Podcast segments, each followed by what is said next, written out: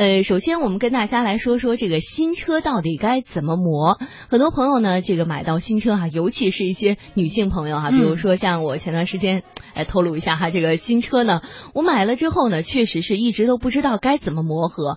好像我觉得这个磨合就是在路上跑个几千公里就行了啊。其实呢，后来问了相关的这些专业人士呢，他们说不是这样的，新车呢也是需要去磨合的。那这个磨合呢，就需要掌握一些专业的汽车知识。那今天呢，我们就把这个磨合的知识啊，也教授给大家。如果您在这段时间呢选购了新车的话哈，就听听我们的节目呢，知道您的新车该怎么磨合。嗯，今天咱们一起先来聊聊新车磨合的事哈。幸亏大为不在，不然他可能又会 这个吐槽咱俩，用鼻孔看着咱们俩啊。首先说到磨合期的注意事项之一呢，就是转速不要过高啊。一般轿车的发动机最最高的转速呢是在五千五到六千五百转，在磨合期内呢，尽量不要使转速过高，一般不超过四千转就可以了。有些车主在磨合期内呢开车十分的保守，其实大可不必，只要正常行驶就能很好的完成磨合。嗯，另外呢就是注意一下不要大油门，像地板油加速的时候呢，发动机工作压力会增大。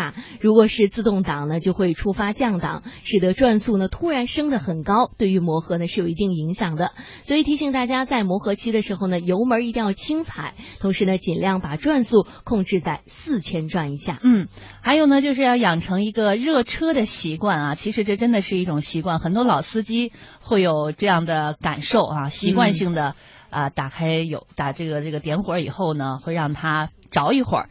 其实这种热车啊，时间不用太久，几分钟就行。一般在开车热车几分钟之后呢，同时要注意不要大脚油门，匀速慢行，让车辆充分的热身啊。这个习惯呢，不仅仅是适用于磨合期，对长时间用车都是有利的。嗯，还有呢，就是尽量的要避免启动之后呢短途行驶。一般呢单趟行驶五公里以内呢，都称之为是短途行驶。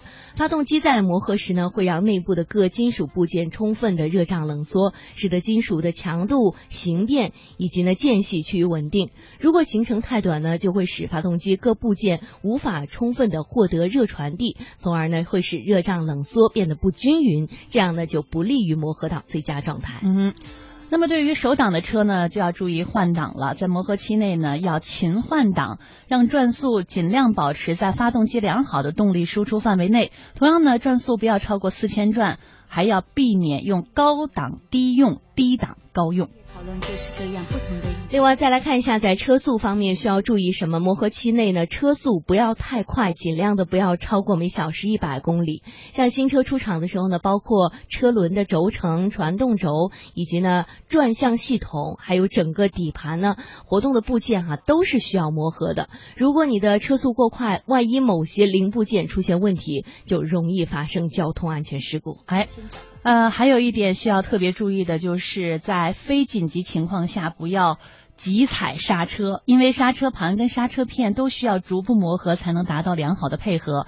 频繁的急刹车会让刹车片磨损不均匀，日后刹车的时候容易出现轻微的抖动、噪音异响等一系列的问题。嗯，还有呢，最后一点就是要注意这个拉高速的问题啊，因为很多车主认为呢新车要拉高速，其实不是这样子的。在磨合期内呢拉高速，由于发动机呢第一箱机油会有很多的金属的碎屑，强。拉高速就会发生磨损，而且呢，车辆的底盘部件也没有磨合到位，所以呢，我们个人建议是拉高速的最佳状态应该是第一次保养之后再进行。